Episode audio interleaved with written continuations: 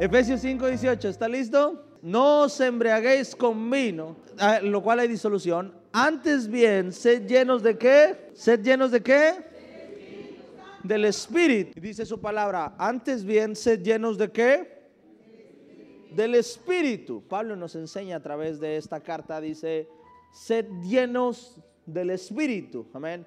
Y después dice así, ¿cómo ser lleno del Espíritu? Verso número 19 dice, hablando entre vosotros como con salmos, con himnos y cánticos espirituales, cantando y alabando al Señor en vuestros corazones, dando siempre gracias por todo al Dios y Padre en el nombre de nuestro Señor Jesucristo. Hoy quiero predicarle algo y una de las maneras de mantenernos llenos del Espíritu de Dios es a través de la alabanza y a través de la adoración. Quiero explicárselo bien qué es la adoración, porque muchos tenemos un concepto en nuestra cabeza sobre lo que es alabar y sobre lo que es adorar. Amén. Y quiero explicarte las diferentes formas en las que una persona puede adorar. Me voy a enfocar más en la adoración que en la alabanza hoy. Amén para que toda la iglesia pueda adorar de la misma manera, podamos tener el entendimiento o el mismo entendimiento acerca de la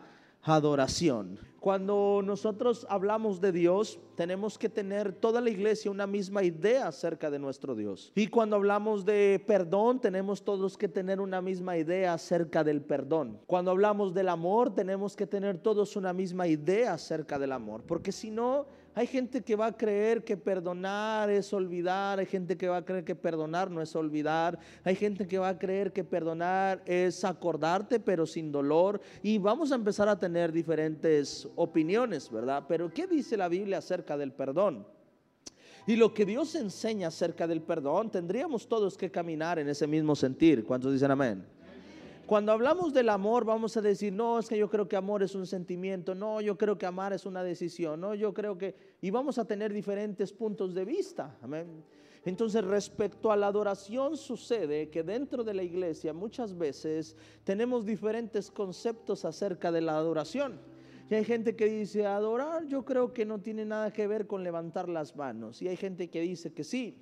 Hay gente que dice, es que no me tengo que hincar y otros dicen que te tienes que hincar. Amén. Adoración es Dios ve el corazón. Adoración yo puedo estar así con, mientras que yo en mi mente adore a Dios, Dios escucha mi adoración. Amén. Y empezamos a tener diferentes pensamientos acerca de la adoración. Y cuando nosotros enseñemos esto a la luz de la palabra, entonces nosotros todos podamos caminar en un mismo sentir respecto a la adoración. ¿Está conmigo? Para que todos podamos adorar de la misma manera y para que todos podamos adorar de la misma forma. Cuando hablamos de adoración, hablamos de sumisión, hablamos de rendimiento. La adoración es algo que el enemigo le ha querido robar a Dios desde el inicio ah, de su rebelión. Si te pones a pensar, lo que provocó que el enemigo fuera desechado, que el diablo o Lucifer fuera desechado del cielo, fue su intento de robarle adoración a Dios. No quería más riquezas, no, quería sentarse a la diestra de Dios, compartir el trono con Dios para que la gente le pudiera adorar. Cuando el enemigo va al desierto a tentar a Jesús, lo primero que le dijo fue, todo esto te daré si qué? Si postrado me qué? Me adoras. Lo primero que le quiso dar a Jesús fue la adoración. El enemigo muchas veces te va a dejar seguir teniendo la vida que tengas, pero lo único que va a querer tomar de ti es robar tu adoración si te pones a pensar y analizarlo bien, pero tu proceso, lo primero que te roba es la adoración a Dios. Cuando alguien está pasando un proceso difícil, cuando alguien no ve respuesta de Dios, lo primero que haces es quitar tu adoración. Lo primero que haces es enojarte con Dios. Hay personas que están en el proceso con Dios en, su proceso, perdón, Única y sencillamente porque no han aprendido a adorar a Dios en medio del proceso. Hay personas que condicionan su adoración a lo que están pasando en su vida. Amén. Amén. Hay personas que aún en su oración descaradamente le decimos a Dios, Dios, estoy enojado por esto. Oh Señor, si tú me das esto, yo te sirvo. Y estamos ahí con las manos cruzadas, enojados, diciendo, ¿por qué, Señor? Amén. Y en lugar de tomar un tiempo para adorar, tomamos un tiempo para reclamar. Amén. ¿Está conmigo?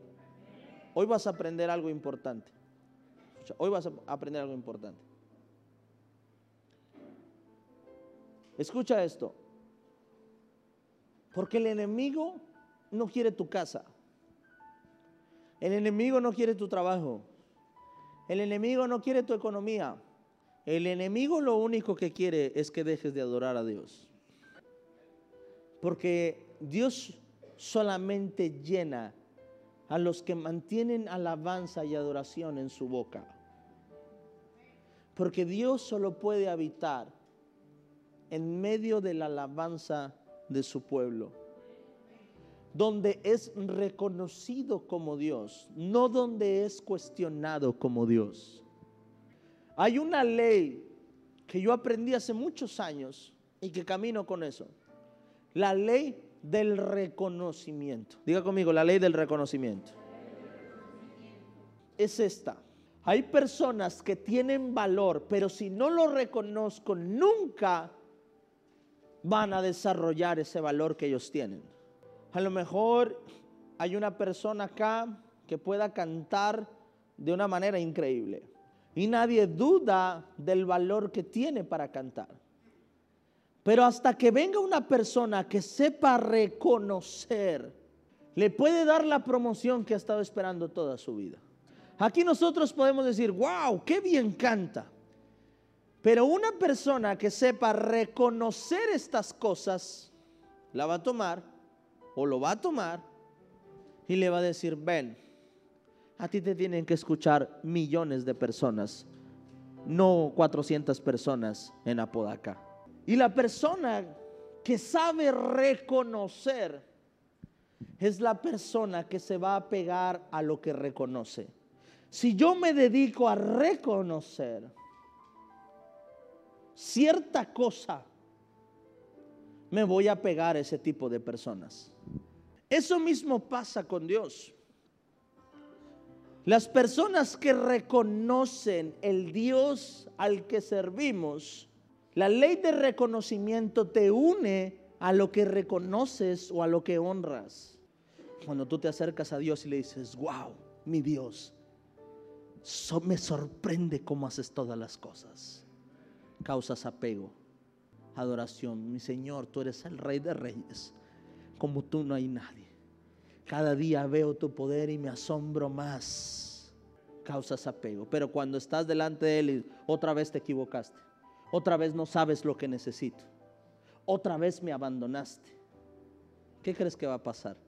¿Me vas a ayudar o no, Dios? De una vez, si no para irme y nunca regresar. Si me vas a ayudar, te adoro. Si no, me voy de una vez. Pido el Uber de una vez.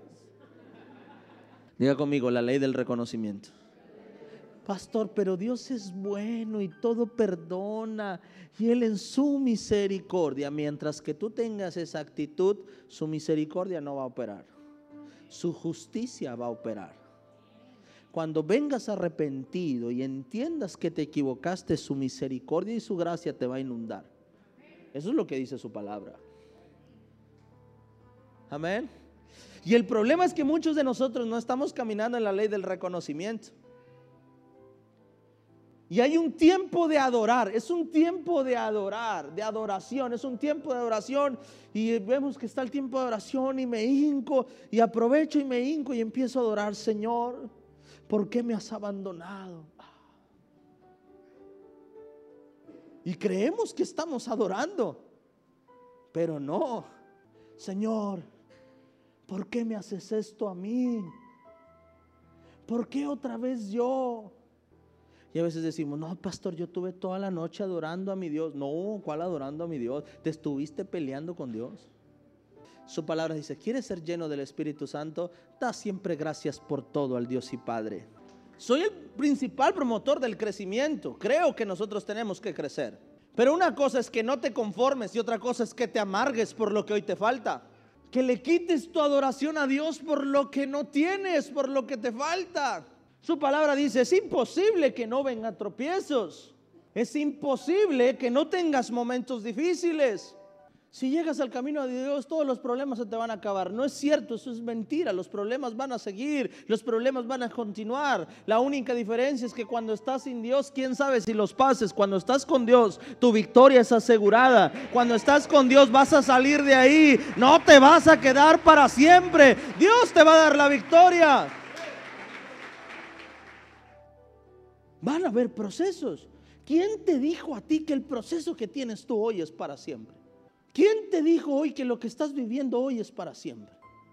El problema es que vives como que si ese fuera tu final, como que si eso es para siempre y decides olvidarte de tu Dios porque crees que así vas a vivir toda tu vida. Nosotros actuamos como si tuviéramos con Dios una relación temporal. Que cuando estamos en el proceso lo tratamos como queremos, le hablamos como queremos, es más, hay personas que aún en su enojo se han atrevido a blasfemar en contra de Dios. Como si fuera una relación temporal, no como si fuera una relación para toda la vida. Y estamos en un proceso y creemos que ya, o que mi Dios se murió ayer, o que no lo voy a necesitar mañana. Y empiezo a ver el hoy, lo que me falta hoy, y lo empiezo a, empiezo a tratar mi relación con Dios como si ya no vaya a ocupar a Dios mañana, como que si me sacas de esta, ya de aquí para adelante ya me puedo ir yo solo. Hacemos lo que hace un adolescente, que cuando el adolescente empieza a ver que ya alcanza el conflace del refri, que cuando el adolescente sabe que ya puede tomar un camión, que cuando el adolescente sabe que ya puede hacerse un huevo, o comprar un hot dog del Oxxo. Llega un momento en que dice, ya no ocupo a mi papá. Y ahora, antes era mi papá, era muy sabio, ahora mi papá es anticuado, mi papá no sabe. Está bien tonto mi papá. Y eso es lo que nos pasa con Dios. Que llega un momento en nuestra vida en el que crecemos tanto y nos va tan bien y empezamos a ver que el negocio va viento en popa, que mi familia va viento en popa, que mi matrimonio va viento en popa. O a lo mejor no va tan bien, pero ¿qué tiene? Todo lo demás va bien. Y llega un momento en que decimos, ya Dios, nomás sácame de esta como si fuera la única que vas a tener. Cuando tú entiendes que vas a ocupar de tu Dios toda la vida, mantienes una relación que dure toda la vida. La adoración es honrar, la adoración es reconocer.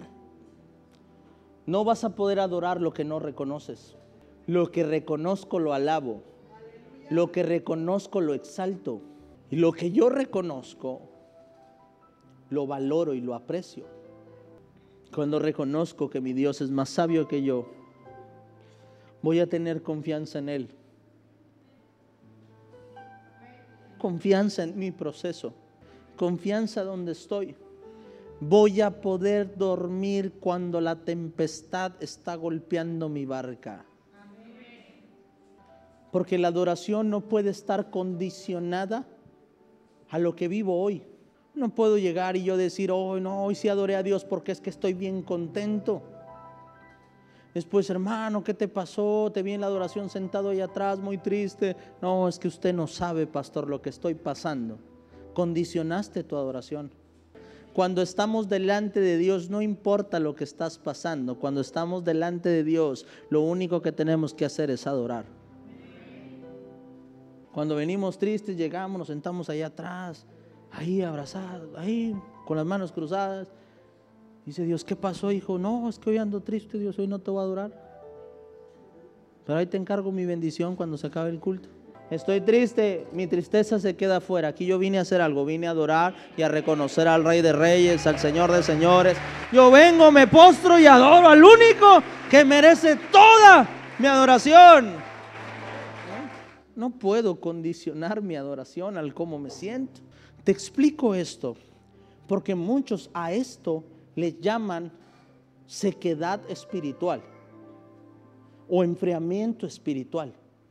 Y dicen, no, es que me estoy enfriando espiritualmente. No, no, no, no, no te estás enfriando espiritualmente, estás condicionando tu adoración. Y la sequedad espiritual es una consecuencia de la ausencia del Espíritu Santo en tu vida. Ay, tuve un problema en la alabanza, ya no voy a adorar. Tuve un problema con servidores, no, ya no, más ya ni voy a ir a adorar. Y una cosa tan simple te roba la adoración. Tú te debes olvidar de la persona que está a tu lado. Yo vengo a adorar. El hermano me saludó, qué bueno, no me saludó, ese es su problema de lo que se pierde. Yo vine a cumplir lo que tenía con mi Dios, no con el pastor, no con el líder, no con mi hermano, yo lo que tenía yo con Dios. Mi compromiso como hijo de Dios es mantenerme en adoración.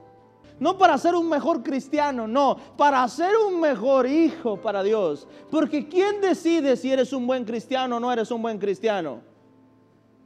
El otro que está igual o peor que tú. Entonces a mí no me importa si aquel cree que soy o no soy un buen cristiano. A mí me importa qué es lo que Dios piensa acerca de su hijo.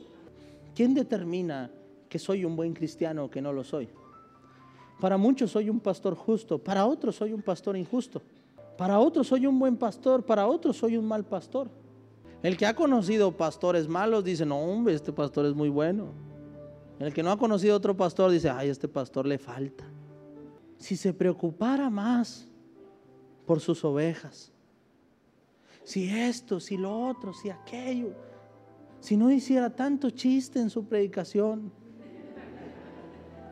si se pusiera corbata, si estuviera más flaco, Si fuera un poco feo.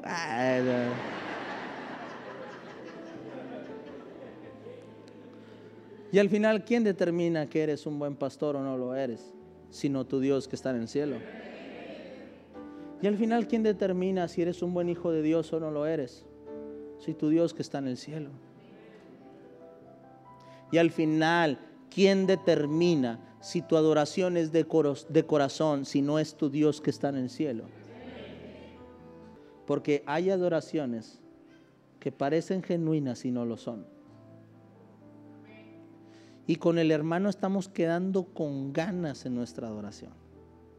Y lo vemos y decimos, wow, me encanta cómo adora, pero su adoración no es genuina. ¿Quién lo determina sino Dios? Cuando yo entro por esa puerta, yo me tengo que olvidar de lo que roba mi adoración. Y no puedo darle, mire hermano, el enemigo le ofreció a Jesús, todo esto te daré si, postrado me adorares. A él le ofreció todo para que lo adorara y Jesús dijo que no. A nosotros no nos ofrecen nada y como quiera le entregamos la adoración. Quiero cerrar de esta manera. ¿Cuántos de nosotros le hemos robado nuestra adoración a Dios? Porque dejamos de reconocerlo porque no lo reconocemos como el Dios Todopoderoso, porque no lo reconocemos como el Dios que todo lo sabe, amén, como el Dios omnipotente. Dios no es tu hermano mayor al que le puedes reclamar lo que se te dé la gana. Dios es tu Padre, pero es tu Dios. Nunca puedes ir por la vida diciéndole a tu Dios, cómo es que el que tiene que hacer las cosas. ¿Cómo va a llegar tu bendición? No tienes que decirle a Dios cómo. Dios es el que te dice cómo hacerlo. No puedo condicionar mi adoración por cómo me siento hoy. Pastor, ¿qué hacer si tengo sequedad o enfriamiento espiritual? ¿Qué hacer si hace tiempo que no siento ganas de adorar? ¿Qué hacer si hace tiempo siento que, no sé, trato de hacerlo y no me concentro? Tienes que hacer lo que debes hacer y no lo que sientes hacer. Sadrach, Mesach y Abednego mantuvieron su adoración a Dios, no porque Dios los salvó de la muerte, sino porque sabían que su Dios era el único que merecía la adoración. No fue que ellos entraron a un horno, Dios los sacó y dijeron, adoremos al Dios que nos salvó. Ellos adoraron a un Dios que todavía no los libraba de un horno. Y esa es la diferencia. Que nosotros esperamos a que Dios nos libre del horno para poder adorar. Y nosotros tenemos que adorar antes de que nos metan al horno. Y todos nosotros adoramos cuando vemos el milagro o cuando hay paz en nuestra vida. Pero se adora antes de salir del proceso en el que estamos. La adoración asegura tu victoria en medio del proceso. Y esa fue la diferencia, Daniel. Adoró a su Dios antes de que lo acusaran. Adoró, adoró a Dios cuando lo acusaron adoró a Dios cuando lo sentenciaron al foso de los leones. Y por eso pudo adorar a Dios cuando los leones no pudieron comerlo. Esta generación de cristianos es una generación que adora solo si Dios me saca de los leones.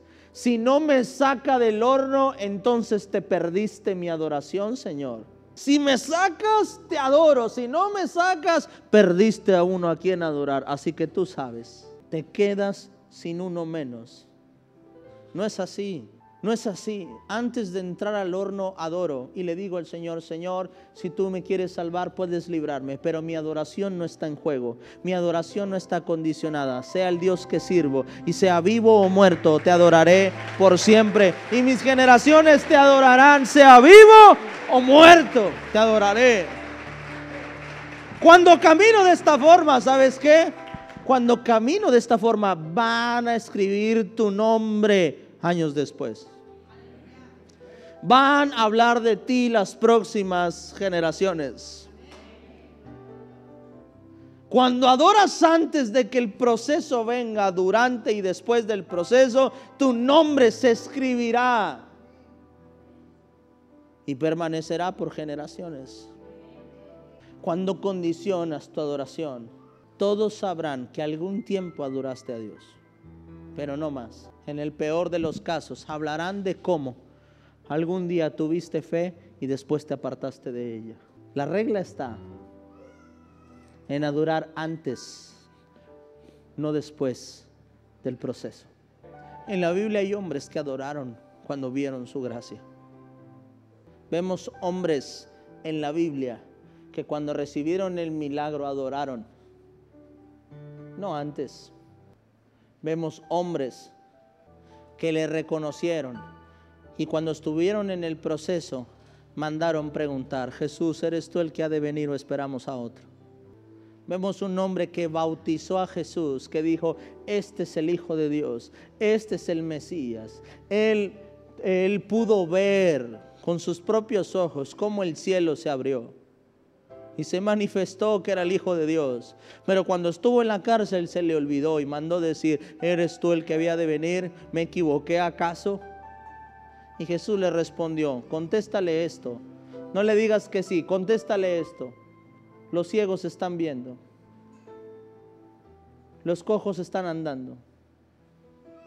Y a los pobres se les es anunciado el Evangelio. Y les dijo, algo está pasando acá que no está pasando allá, Juan. Y eso es lo que pasa cuando dejamos de adorar y cuando el Espíritu se va de nuestra vida. Ves que el otro testifica, ves que el otro ve sanidades, ve que el otro ve bendiciones, ve que el otro ve milagros, ve que el otro está haciendo allá y tú estás sufriendo y sufriendo y sufriendo y sufriendo y sufriendo. Se acabó tu adoración. Porque Dios mira el corazón. Porque mira que aunque nuestro cuerpo está cerca, nuestro corazón está lejos. Y entiendo que hay veces que estás en medio de un proceso y Dios sabrá cuánto dura ese proceso, pero hay quienes estamos dentro del proceso porque queremos estar dentro del proceso y que hace tiempo que debimos haber salido, pero como la adoración se murió en, nosotros, no podemos salir del proceso. Y esa fue la razón por la que el pueblo de Egipto, de hebreo, se mantuvo en el desierto tanto tiempo, porque acabaron su adoración, terminaron su adoración y lo que les costaba 40 días, terminó 40 años para poder llegar. Y quienes no cambiaron su corazón no pudieron ver la tierra nunca. Y quienes lo mantuvieron pudieron verlo. Pastor, quiere decir que hay procesos de los que no salgo no por voluntad de Dios ni por voluntad del enemigo, sino por mi propia voluntad, es así. Porque el enemigo no decide lo que va a pasar contigo. Porque tú decides quién trabaja sobre tu vida, Dios o el enemigo. Soy yo quien decido quién se mete en mi familia, yo, Dios o el enemigo. Soy yo quien decide si se mete en mi economía, Dios o el enemigo. Soy yo quien decide quién se mete con mi futuro, Dios o el enemigo. Soy yo el que lo decido. ¿Qué tengo que hacer? Si me siento seco espiritualmente, necesitas volver a tu primer amor. Lo que tienes que hacer, no lo que sientes hacer. Si tú dices, no, pastor, yo ni cuando me acerqué a Dios tenía eso. Bueno, ahora te digo, enfócate en Dios. Levanta tus manos, adora, póstrate delante de Dios, búscalo en adoración, búscalo en tu casa, búscalo en tu cuarto, ríndete a Él, ora a Él, clama a Él y verás que todo aquel que le busca le encontrará. Y una vez que le encuentras, tu vida cambiará. Es que yo nunca me he enamorado porque no me has conocido.